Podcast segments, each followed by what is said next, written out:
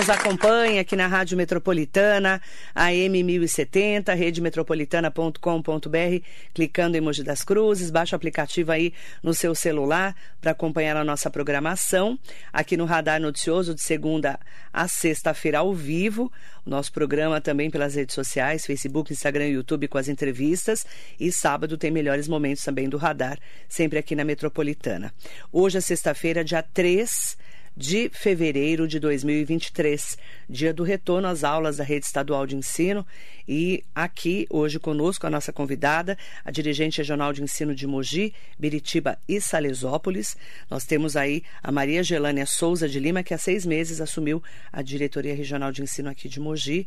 E a gente vai falar dos desafios e também, né, é, de tudo que está sendo programado estrategicamente para esse retorno.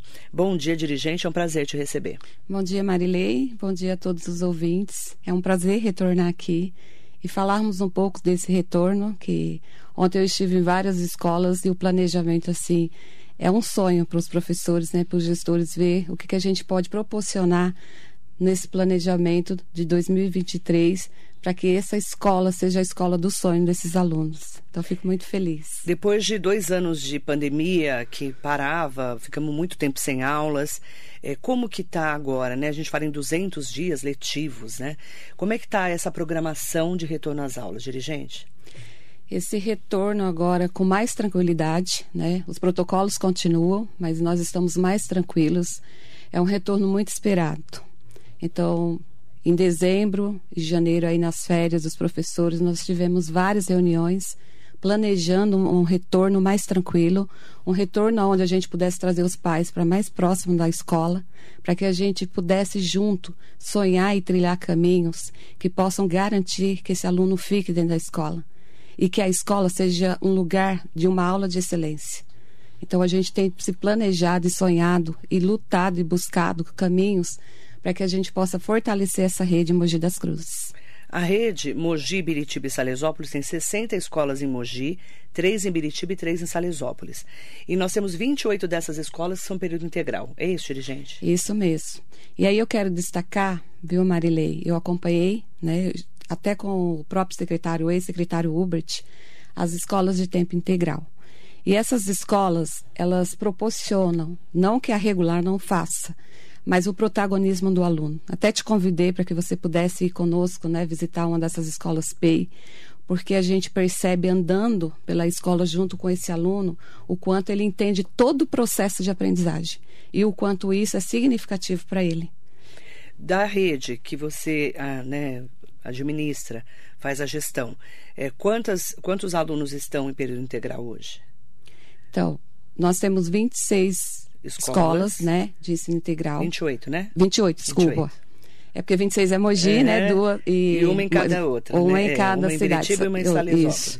Então, vamos lá. Nós temos hoje na rede municipal, estadual, em volta de quase 35 mil alunos. Ok. Certo? certo. E desses 35 mil alunos, nós temos aí por volta de 15 mil alunos em tempo integral. Certo. E isso eu tenho acompanhado de perto para entender este processo né, do programa de ensino integral, porque a gente vê as comunidades, algumas contra, outras a favor, mas eu acho que falta aí um pouco do nosso trabalho de entendimento de, do que, que é esse programa, uhum. o que, que ele trabalha na essência dele. E aí eu convido aí os pais né, a conhecerem as nossas escolas de tempo integral para entender que essa excelência que vem da municipal, né, porque a municipal também tem a escola de tempo integral, continua no estado. E aí fica o convite aqui para que os pais possam conhecer, para que eles possam também sonhar né, com esse ensino de tempo integral para os filhos, porque na escola de tempo integral a gente a essência e o cerne né, do projeto do programa é o aluno protagonista da vida dele do projeto de vida dele. E é muito bom você ver eles ali na escola trabalhando cinema, trabalhando teatro, a música. Eles têm até estúdio. Parecido com o teu aqui, viu, Marilei? Te... Por favor, vamos conhecer nossas escolas para você se encantar também com esse programa, né? Porque eu acho que é muito importante. E esse ano a gente inicia com novas, com três novas escolas, né, de tempo integral. E assim, é, eu estive visitando os professores, os alunos, assim, o Grêmio, né, os gremistas, felizes com esse processo e esse avanço, né? Agora, é, a gente está acompanhando nesse retorno das aulas e tem falado muito sobre a evasão escolar de adolescentes depois desses dois anos de pandemia. E a gente fala em tal da busca ativa, né? Que é buscar o aluno para voltar para a escola. Vocês têm esses números, dirigente? Então, essa evasão, Marilei, nós temos aí por volta de 3%, 3% tá? desses 35 mil, 3% de evasão. E aí, agora em dezembro, nós tivemos reuniões, né? E aí eu quero deixar aqui que um, um dos. Um do, o foco principal do novo secretário, né? Do FEDER é evasão zero. Então, quando a gente fala de busca ativa, a gente faz a reflexão que não é só buscar o aluno, a gente precisa acolher esse aluno e que ele consiga permanecer. E aí também, né, nessa, nessa busca que nós fizemos agora em dezembro, porque eu busquei o relatório de cada escola, então eu tenho a lista né, desses alunos de evasão, a gente também se preocupou de entender o que acontece. E a maioria precisou se ausentar da escola para trabalhar, porque a pandemia também trouxe né, para a sociedade essa dificuldade de, das famílias se manterem. E aí esse aluno teve que muitas vezes sair para auxiliar a família. 3%, dirigente? 3%. Aqui, é, desses 35 mil alunos, dá quanto, mais ou menos? Ah, dá por volta aí de 2 e... É muito aluno, né? É muito aluno. Mas e a maioria eu, precisou é, trabalhar a maioria precisou trabalhar. E aí eu também quero enfatizar também, viu, Marilei, que nesses alunos, 60% é EJA, são adultos. Escola tá? de jovens e adultos. Isso, então o adulto, se, se, o jovem precisou trabalhar, imagina o adulto, né? Então 60% são adultos, tá? Inclusive, Educação de jovens e adultos. Isso, a gente até conversou isso com o secretário, a gente precisa ter outro olhar né, para o estudo desses adultos, para que eles consigam concluir o ensino. Outro olhar, né? Vamos falar de outro olhar pegar esse gancho da dirigente, a dirigente está seis meses à frente, né? ela é da rede há 20 anos. A Maria Gelânia tem 43 anos, já tem 20 de educação no governo do estado de São Paulo. E nós saímos de um governo de João Dória Rodrigo Garcia, de PSDB, para um governo totalmente diferente, né, que é o Tarcísio de Freitas, que venceu a eleição e que trouxe um secretário muito novo, que é o Renato Feder, mestre em Economia pela Universidade de São Paulo, graduado em Administração pela Fundação Getúlio Vargas, e novo, né, 40 e poucos anos de idade. É, como é que está hoje? É, porque a gente fala sempre assim, né, dirigente? Por exemplo, mudou o delegado seccional, porque mudou o governo. Isso. Mas a Polícia Militar aqui na região ainda não mudou. Por exemplo, estou falando de, de Alto Tietê todo mundo, ah, será que a dirigente vai cair? Vai, não vai? Você vai cair, não vai, dirigente? Como é que tá isso? Tem uma preocupação muito grande da rede, viu? É, todo né? mundo me pergunta angustiado, Maria, você continua? Essa é uma resposta que eu não tenho, né, Marilei? Eu sempre falo que enquanto eu estiver, vou fazer o meu melhor dentro das minhas possibilidades. E tenho feito, né? E eu sei que agora nós temos um processo, achei maravilhoso o processo, porque não é só um processo seletivo, é um momento de formação. Então, a Secretaria né, da Educação agora lançou um curso que todos os gestores precisam fazer. É importante. Curso de quê? Curso sobre, a, sobre liderança. Liderança. Né? Então, tem um curso disponível né, na, no canal da IFAP. Então, é importante que todos os gestores façam. E fazendo o curso, eles podem se candidatar ao cargo de dirigente. E aí, é, o secretário também colocou a importância de que o dirigente, os, os gestores, os professores tenham formações de qualidade. E aí, por isso que ele oferta primeiro um curso para que você se prepare né, para participar dessa seleção. É, essa seleção é muito importante. Eu até tive reunião com eles agora, dia 25 e 26. O secretário abriu as portas para que o dirigente pudesse participar né, da equipe dele. Olha que bacana. E por que, que o secretário abriu para os dirigentes? Porque ele, ele quer na equipe dele pessoas que saibam o que acontece no chão da escola. E eu amo o chão da escola. Eu, hoje amanheci muito cansada porque eu acompanhei várias escolas nesses dois dias de planejamento, porque a gente precisa ouvir os professores. Eles são essenciais na escola. Não dá para descartar um governo de educação onde o professor não é o primeiro a ser ouvido. Porque ele que está ali no chão da escola junto com esse aluno e a gente quer construir uma educação de qualidade para esse aluno.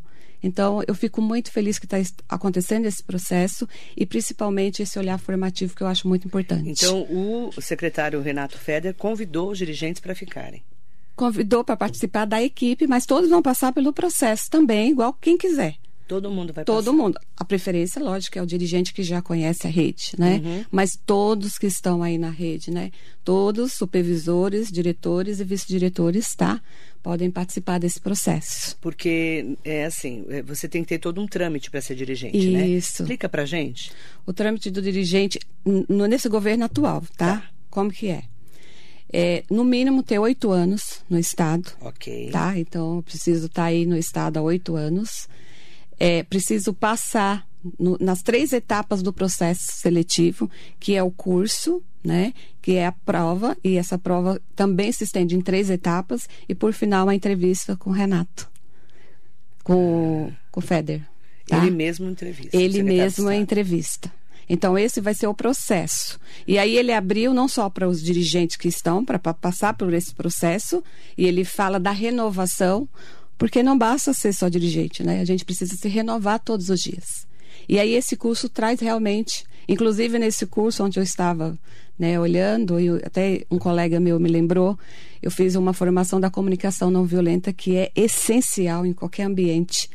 E está lá no curso. Então, olha o nosso olhar, como é bem parecido. a Então- gente, Então você está fazendo esse curso para continuar. olha, para me aperfeiçoar. Mas Agora, você pretende continuar como dirigente. eu Se amo você- estar dirigente. Eu amo estar dirigente, eu amo estar junto da rede. Agora, eu, eu acho que, viu, Marilei, é, eu posso ser útil onde eu estiver. Se na seleção e na entrevista, né, o secretário olhar e, e- e- e ter e ver no perfil de alguém mais liderança, mais comprometimento, eu acho que a rede merece isso todos os dias. Eu busco isso todos os dias para mim. Mas se no- na- nas entrevistas ele achar que che- chegou alguém que possa oferecer mais, eu também escolheria, porque eu acho que a rede merece. E aí, se você não for dirigente, você volta para onde? Como é que Eu, funciona? eu quero, assim, a- eu tenho uma escola, né? Todo dirigente tem lá o seu cargo, que é o Oficial. seu oficial. Né? O meu cargo oficial é numa escola. Ah, sim. Onde é essa escola? Antônio Legário, qual eu amo muito. Um abraço aí para todos, Antônio Legário. E então minha rede é lá. Tá, Mas assim, se eu não tiver dirigente, o sonho é voltar para a secretaria. Entendi. Porque estado. é, porque eu adoro a parte pedagógica, Entendi. contribuir com o pedagógico. Só para a gente entender o trâmite, né? Porque as pessoas falam, como é que o dirigente chega lá? chega lá, Né? Então, na verdade, está sendo feito um curso, um curso. um curso especial, Uhum. é, em que depois, o final desse curso, a última etapa é uma entrevista com o secretário de Estado, Renato Feder, que vai escolher o melhor dirigente para cada região. Para cada região. Entendi. É interessante falar disso porque é, eu quero até. É uma pergunta importante até para a gente entender como que a dirigente vê. Você ficou é, dirigente 20 anos com o PSDB comandando a Secretaria de Educação. É, o que, que você espera dessa nova fase com o novo governo Tarcísio de Freitas? Então, eu tenho assistido muito algumas entrevistas do Tarcísio e ele fala de algo que é muito importante, que é melhorar, né, os nossos indicadores. E quando a gente fala em melhorar os indicadores, a gente não fala de números. A gente fala de olhar para o João, para Maria, para o Pedro, para o Tiago e poder ofertar para ele a educação que ele necessita. Então, ele, ele tanto o Feder como o Tarcísio traz esse olhar da importância da, da frequência do aluno. O Feder tem uma frase, né, tem um texto que ele lê muito e ele fala muito para a gente que é assim, a escola, a aula precisa ser o jardim que a borboleta quer voltar, que é o nosso aluno. Então, o meu olhar, eu já tive três reuniões né, com, com o Renato, é esse olhar totalmente voltado para o pedagógico. Então, assim, a minha expectativa, Marilei, é que durante esses quatro anos nós teremos um grande avanço. E, assim, nesses seis meses que eu estou, né, eu estive um pouco com o Hubert e agora estou com o Renato. Conheço muito do trabalho do Rocieli e- o qual assim as escolas são gratas. A gente hoje vai na escola, a escola está toda preparada. Tem, tem de tudo, Marilei, dentro da escola estadual, porque o, é- o PDDE paulista, né, fez assim mudanças assim extraordinárias O dentro que, da que é escola. PDD paulista? PDD Paulista são verbas que vêm diretamente para o professor, para o diretor, para que ele possa olhar a gestão dele dentro da escola e tomar a decisão do que é necessário para a Para escola. ele, ali no, no comunidade É, dele. Na comunidade dele. Vou tocar num ponto que a gente fala muito que, que nessa eleição, a última eleição agora do Tarcísio de Freitas foi muito falada, que são os salários.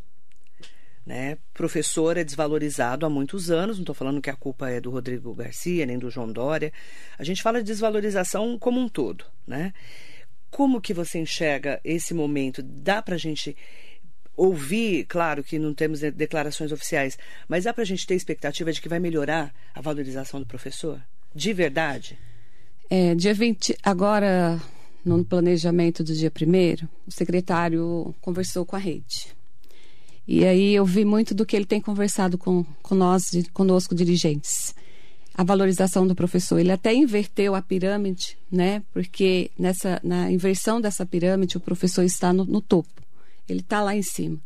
E tem que ser dessa forma. Eu sempre falo assim: na escola, todo mundo pode faltar. Se o professor está, a escola anda. Porque é ele que faz o melhor que existe dentro da escola vem do professor. E ele coloca que esse professor precisa ser valorizado. Sala, com salário. Ele tem esse, Ele tem, ele fala, gente, e, inclusive, Marilei, ele ficou assim espantado com o salário do dirigente também. Ficou? Ficou. Ele falou, gente, vocês merecem muito mais. Posso perguntar quanto é? O, o salário do dirigente, nove, nove e pouco, nove quinhentos e oitenta. E ele falou assim, vocês, é muita responsabilidade. E aí ele falou: e o professor? E o funcionário da diretoria? Ele quis saber o salário de todo mundo.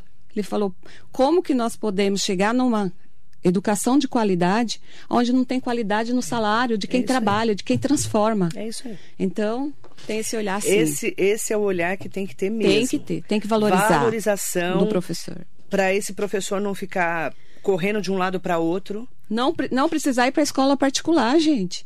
Nós temos muitos professores que saem, são professores maravilhosos, precisam sair porque precisam pra buscar ganhar mais. para ganhar mais. Pra pagar teus boletos. Isso, então, valorização. Mas aqui para nós, perfeito. você ganha menos de 10 mil reais. Para responsabilidade, Marilei, que é grande, né? Fala a verdade. Eu estou sendo muito assim transparente. Eu também. Viu, dirigente? eu também. Viu? E, eu, eu gosto penso, dessa transparência. Eu penso que o governador Tarcísio de Freitas tem uma responsabilidade muito grande de mudar essa visão da valorização do professor. Para que o professor. Qual é um dos grandes problemas hoje na rede estadual? Falta de professor. Por quê? Porque Quem? não é atrativo. Quem quer ser professor com salário desse? Quem que quer? E a, valo... a outra coisa que o FEDER sempre fala: precisamos voltar a ter respeito pelo professor. É. Né? O Daniel teve na China. É, Daniel dois... Teixeira de Lima, que eu sei. É, o meu esposo teve na China e ele, ele falou que em algumas reuniões que ele, que ele ia, quando ele falava que era professor, tinha reverência. E aqui a gente distrata o professor, Exatamente. acha que o professor não trabalha. Exatamente. E não é isso, né? Então precisa valorizar e respeitar o professor. Eu precisava tocar nesse assunto porque é um assunto nevrálgico e a gente sabe exatamente das preocupações dos professores e a qualidade desse professor que passa também pelo salário dele né? Assim, Isso. ele poder desenvolver melhor a sua aula, ter mais tranquilidade para montar a sua aula. Posso colocar um ponto, Marilei? O PEI é importante por isso, porque o professor. Que é o período integral. É o programa de período integral, de ensino integral. Porque o professor, ele ganha 70% a mais do, em cima do salário dele. Por quê? Porque ali dentro da escola, ele fica com o aluno, ele tem um, uma parte do horário que ele fica com o aluno e uma parte de estudo né? E de programação para que ele vai trabalhar com o aluno dele, com que ele vai trabalhar com o aluno. Então, olha só, por que, que tem tanta gente querendo ir para PEI? 75% a mais. E aí vale a pena. E o você chega na escola, você vê que o professor está engajado. Por quê? Porque ele tem um salário melhor. E esse salário melhor precisa ser estendido para todos, né? Do regular e principalmente essa valorização da sociedade. Porque nenhuma profissão existe sem um professor. Então vamos valorizar o professor. Tem outro ponto que eu quero tocar, que nós temos aqui a participação de ouvintes, internautas. Mandar bom dia especial para todas e todos que estão acompanhando a gente.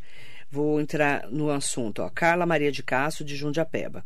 Bom dia. No ano passado eu perdi as contas de quantas vezes vi notícias de alunos sendo agredidos nas escolas, não só em Mogi, mas em outras cidades também. Dentro e fora das escolas, o governo sempre fala que registra o caso em uma plataforma, mas não faz nada Placom, para resolver o problema. Gostaria de saber o que vai ser feito para evitar pancadarias entre os alunos dentro e fora das escolas aqui de Mogi. E vou juntar com a pergunta da Rita. Marilei, você levou aí a mãe de um menino trans e isso me me fez lembrar o caso do jovem que foi violentado no ano passado na Galdino, no Galdino, né? Em Bras Cubas, pouco tempo, pois é, no, depois noticiaram também outro caso na escola estadual em Arujá. A dirigente está aí falando em aprimoramento. Será que existe, não existe um plano que intervenha nessa conscientização também da diversidade LGBT? Qual o plano do Estado para combater a violência nas escolas? Então vamos entrar nesse assunto, vamos. que é um assunto também nevrálgico, né, dirigente? Vamos lá, Marilei. É, o, a Secretaria do Estado tem o programa chamado Conviva. Então a gente o que, que esse programa faz? É um, é um, programa de convivência. A gente trabalha a convivência dentro das escolas. Hum. E aí, é, quando eu assumi lá em julho, em julho mesmo eu comecei a fazer uma, formações, comecei com a diretoria de ensino, aí depois formei os diretores, depois os vice-diretores, que são os COIs, né, e os coordenadores. Esse, essa formação visa chegar até o aluno a importância dessa comunicação que precisa ser clara, né? E esse respeito. Agora, vale salientar aqui, viu, Rita, que nossos alunos vieram de uma pandemia. Então, eles vieram numa sensibilidade que, sabe assim, a flor da pele. E aí, o, além do aluno, a gente tem que pensar também o professor, também o professor veio de uma pandemia. Então, a, a escola precisava estar preparada para preparar esse, esses alunos, o socioemocional. E isso é um processo que não vai ser do dia para a noite. Mas nós temos sim programas, projetos, inclusive tenho ido nas escolas conversar com eles da importância da gente fazer a escuta ativa com esses alunos. Eu tenho que fazer roda de conversa com esse aluno. Eu preciso entender de onde é o contexto dele. Quem é a família dele? Porque você tem alunos que são agressivos e aí você não consegue parar para ouvir, entender o contexto da vida dele e você acha que é natural dele ser. E não é. Ele vem de uma família violenta, ele passa escola, por assédios. Quem que na escola faz essa intermediação? Porque a gente fala muito de, da importância do psicólogo na escola, Fala. por exemplo. Quem faz e nós isso? temos, nós temos, dentro do convívio, nós temos os psicólogos. E uma das queixas da rede é que esse psicólogo ele, ele tem um momento com os alunos, mas é virtual. Né? Uhum. E eles querem presencial. Nas reuniões com o FED, a gente colocou dessa importância. Uhum. Mas eu, Marília, eu sempre falo que é, a gente precisa ir além sempre independente lá, eu sempre converso com os meus diretores. Inclusive, ontem eu estive com uma das diretoras, que nós temos um projeto, tá? Isso é diretoria de Mogi das Cruzes, que a gente quer pegar todos esses alunos com essas fragilidades de socioemocional e poder proporcionar um momento presencial com psicólogos e terapeutas. Isso é um projeto de Mogi, que a gente está escrevendo e eu espero que até abril a gente possa estar tá aí nas escolas trabalhando presencialmente com psicólogo tá? Parcerias, tá? Com clínicas particulares e com pessoas da rede formadas em psicologia. Devani Barbosa, bom dia. Colocou uma questão. Excelente sexta-feira, Marileia, Maria Gerlânia. O PEI, que é o Programa de Educação é, Integral, né? Isso, de ensino integral. Programa de ensino integral. Dificulta a vida do aluno que precisa trabalhar para ajudar a sua família. Como resolver essa equação? Então, é, essa é a questão né, dos alunos que precisam trabalhar. A forma que nós temos buscado para ajudar esse aluno é pegar esse aluno do tempo integral e colocar ele numa escola regular. E aí eu também já levei para a secretaria a necessidade, Marilei, de talvez em algumas escolas a gente voltar com, com horário à noite de aula, para que esse aluno que trabalha, ele poder ter a opção de estudar, porque o que a gente, a gente precisa garantir é que os cidadãos mogianos estudem, concluem os estudos. E aí a gente precisa pensar que a escola de ensino integral é ótima, é, ela é ótima, mas nós temos as necessidades reais, né? Que não são as ideais, mas as reais dos nossos alunos que precisam estudar. Então, o que, que eu estou fazendo? Eu me estudo para levar o levantamento para a secretaria desses alunos que estão na PEI e que precisam ir para regular. Uhum. Daniel Teixeira de Lima, seu marido está aqui. Bom dia, Marilê. Bom dia, né, para você, Má Souza.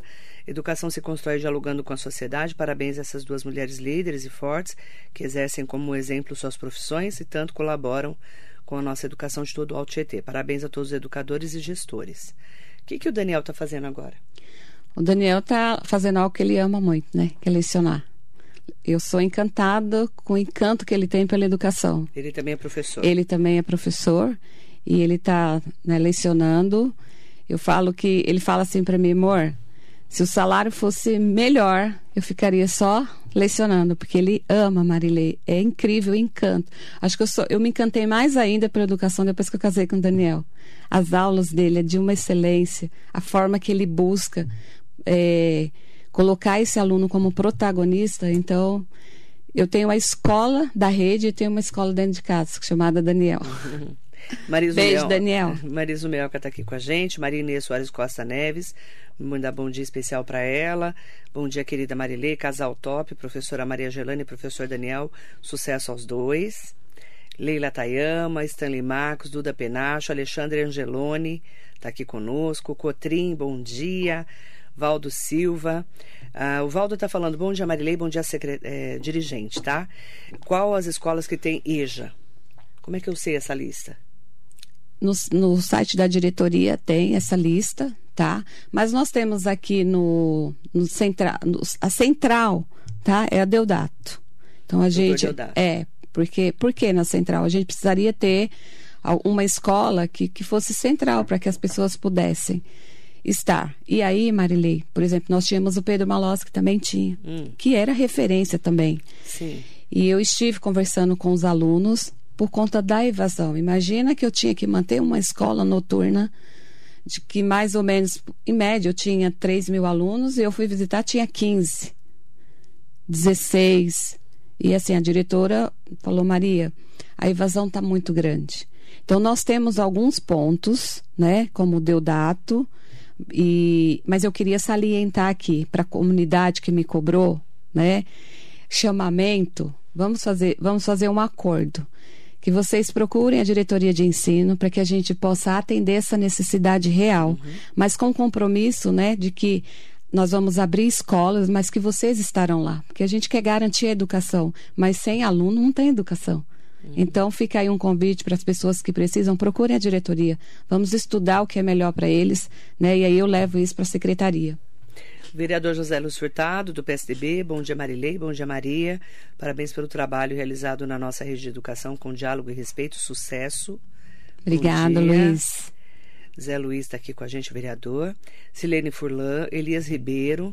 Realmente, a educação precisa de muitas melhorias dentro e próximo, ao redor das escolas referente às drogas. Cuidado com os professores também, respeito às remunerações. Um abraços a vocês, queridas. E aí, a história da droga, né?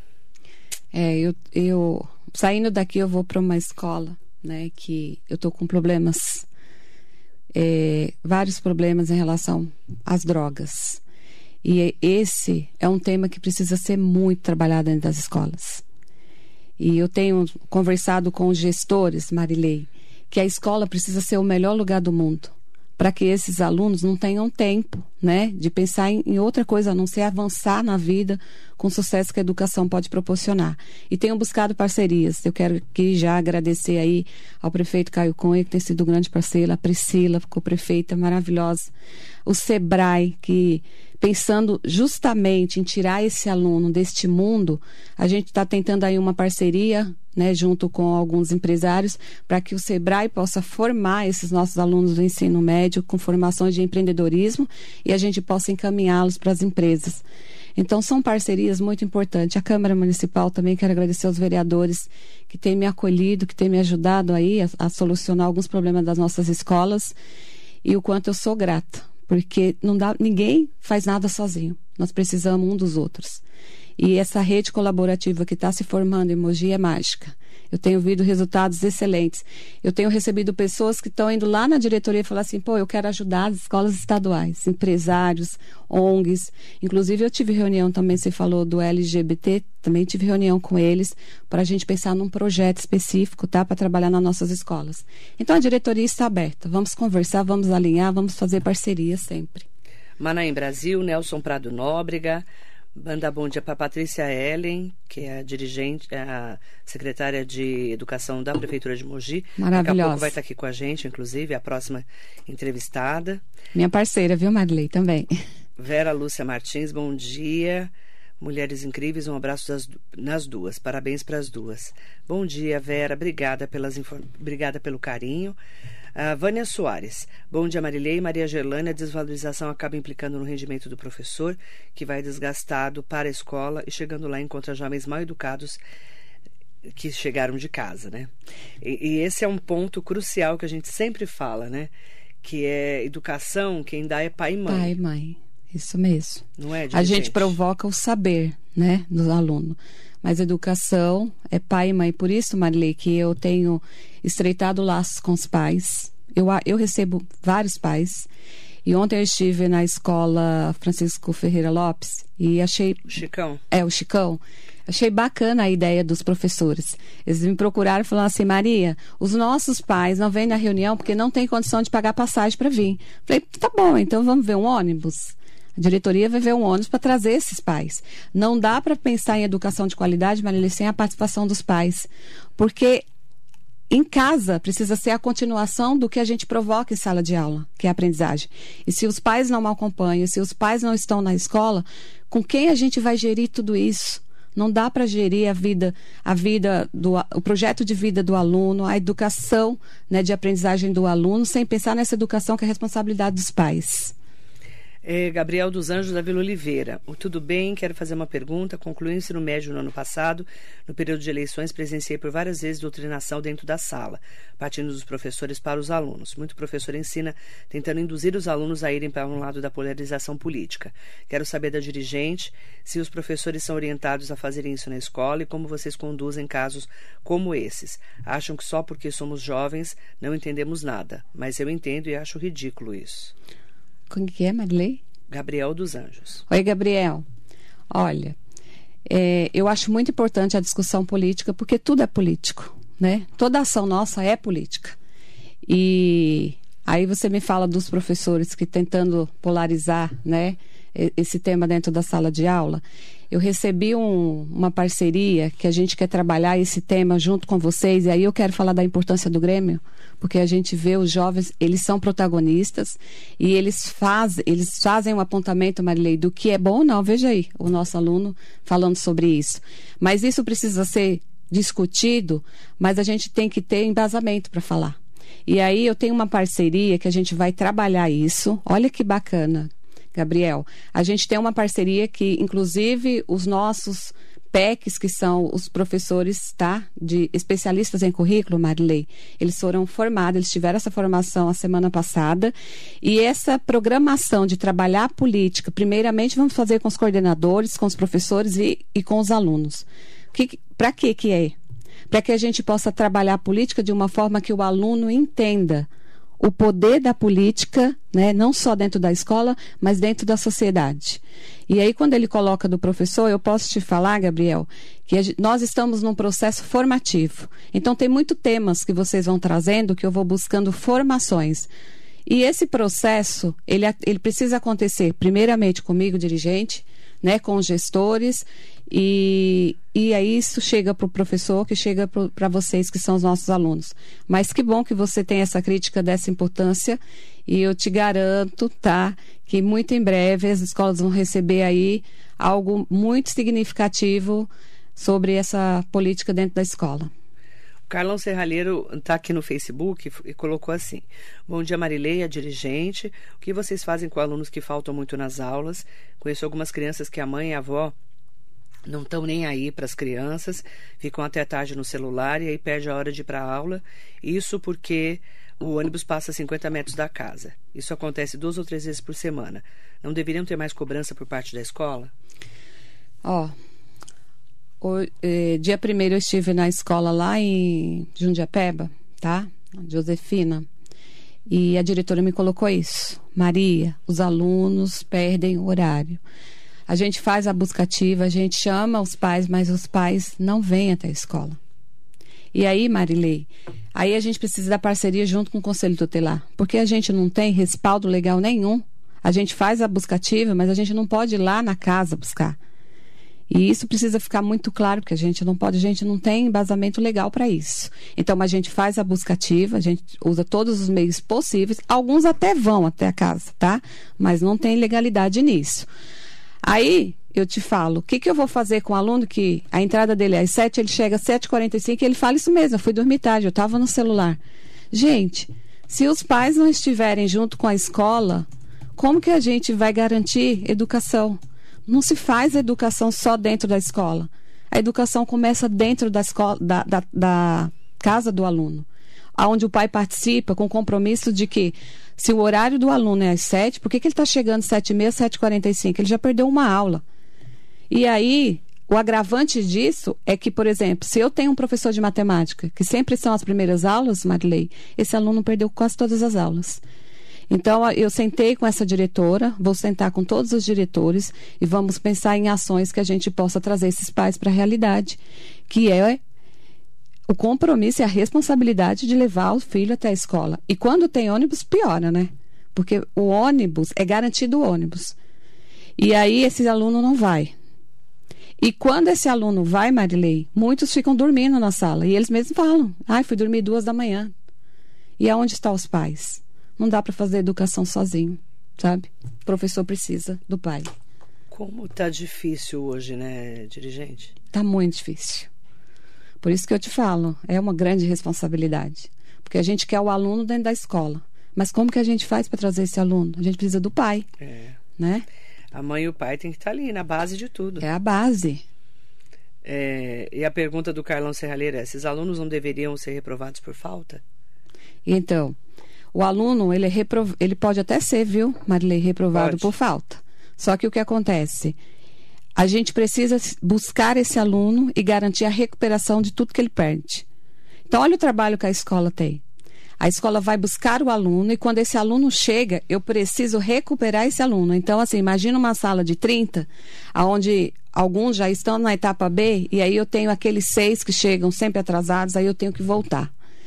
E, é, e aí a gente precisa pensar não o que, que eu faço com esse aluno que falta, mas eu preciso pensar assim, o que, que eu vou fazer para construir com os pais a responsabilidade de trazer os alunos? Essa é a pergunta. E é algo que a gente precisa discutir muito, porque está difícil. Gerir os conflitos, gerir a evasão e gerir a falta de responsabilidade de muitos pais, porque isso prejudica a educação. É, a gente tem falado muito sobre a importância dessa educação do século XXI Sim. mesmo, né, com a tecnologia toda aí chegando. E muitas vezes eu ouço de adolescentes que a escola é chata. Como que a gente responde para o adolescente? Muito é chato. É chato. Aquele professor só fica falando, mandando a gente copiar. Coisa chata. Então, a gente já, você já, muito já, isso, né? Já ouvi muito. Quando eu visito, eles vêm conversar comigo. Vem, né? Eu adoro conversar com eles. E eles falam muito sobre isso, né? E aí, Marilei, o aluno, você tem filha, né? Maravilhosas. Eu vejo os, os posts das suas filhas. Os nossos filhos estão antenados numa tecnologia que está além da gente, é. né? E o que, que o professor pode fazer? Bom, eu estou pensando, e ontem eu falei muito so, sobre isso com todas as escolas e com os diretores no dia 25 e 26. A diretoria, junto com seus PECs, né, que são os professores especialistas do currículo, precisa estar dentro da escola. Para quê? Para construir projetos que vá de encontro à necessidade do aluno. O aluno está certo. A, a, aula precisa chamar a atenção dele, precisa ser atrativa. Mas eu não posso cobrar do meu professor algo que eu não dei, que são formações significativas para que ele possa trazer para o aluno uma aula que tenha sentido. Então, o que, que eu estou pretendendo fazer, Marilei? Pretendo trazer na prática, mão na massa, já até conversei né, com a liderança da IFAP, da secretaria, cursos sobre metodologias ativas, mas que o professor, falei isso antes para os professores, a gente não quer curso online, a gente quer colocar a mão na massa, porque quando eu faço, eu consigo pensar na forma que eu consiga transformar o que eu estou fazendo lá na sala de aula. E a maneira de trazer esse aluno para essa aula que ele vai amar é trazer a tecnologia, não tem jeito. Cortella falou uma frase muito importante. É, os professores falam assim: os nossos alunos já não são o mesmo, então também, por favor, não dê a mesma aula que você dava há muitos anos atrás, porque ele não vai gostar dessa aula. E eu estive em Jundiapeba conversando com alguns alunos, e aí eu falei assim: vamos pensar num projeto de convivência para vocês? E eles falaram: vamos. Falei: tá, então o que, que vocês gostam? E aí eles falaram: a gente gosta de dança, de teatro, de música. Então eu falei: então nosso projeto virá a partir do que vocês gostam. Eu penso que precisa ser dessa forma. Olhar para que é atrativo para o aluno e pensar nessa partida que é importante a partir desse aluno e a chegada é um resultado. Porque às vezes a gente está preocupado, até conversei isso ontem com os professores, Marilei, a gente está preocupado na chegada, que é cumprir todo o protocolo do, de tudo que a gente precisa dar em sala de aula para o nosso aluno e não está preocupado como vai ser essa partida. Porque chegar lá sozinho, eu completei né, tudo que eu tinha para dar no primeiro semestre. Tá, mas você chegou lá sozinho, o aluno não está contigo. Então, eu falei com ele, vamos discutir a partida a partir do aluno. Como esse aluno aprende, como ele gosta. Né? E isso é muito importante. Então, acho que construir é muito importante. As metodologias ativas é um processo. Preparar esse professor é, também para esse, esse, mundo, mundo tecnológico. Isso.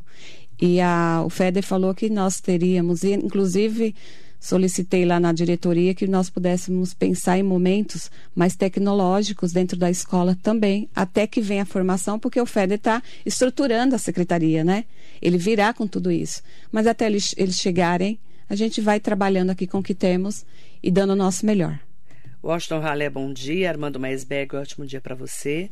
Dirigente, para fechar nossa entrevista, agradecendo a sua participação especial, qual é a mensagem que você deixa para estudantes, pais, professores e todo mundo, né, que a gente tem falado tanto que o caminho é a educação.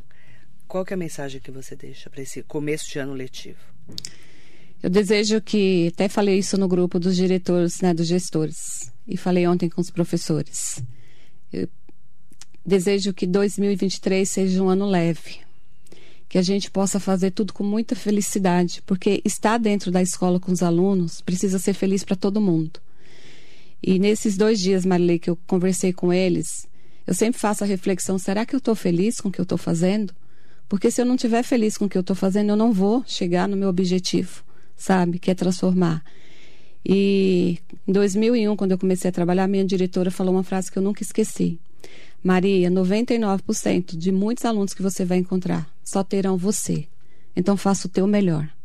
Então eu desejo, né, que a diretoria de ensino, não só aqui, mas todo o estado, todos os professores tenham é, a leveza, né, e a alegria de lecionar, não por lecionar, mas lecionar porque a gente transforma vidas. Eu tenho tantos alunos que eu encontro e falo assim: muito obrigado por tudo que você fez comigo e por mim.